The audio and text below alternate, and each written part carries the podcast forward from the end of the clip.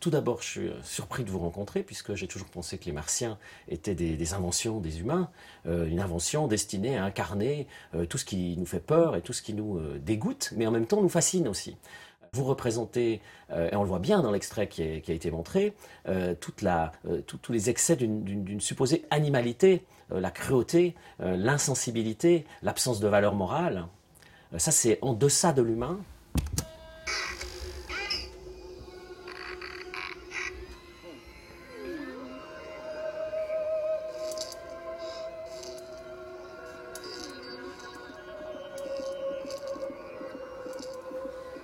au-delà de l'humain, euh, vous représentez certainement aussi euh, tous les excès d'un monde technologique où justement toutes les valeurs humaines auraient disparu au profit des machines et de la technologie.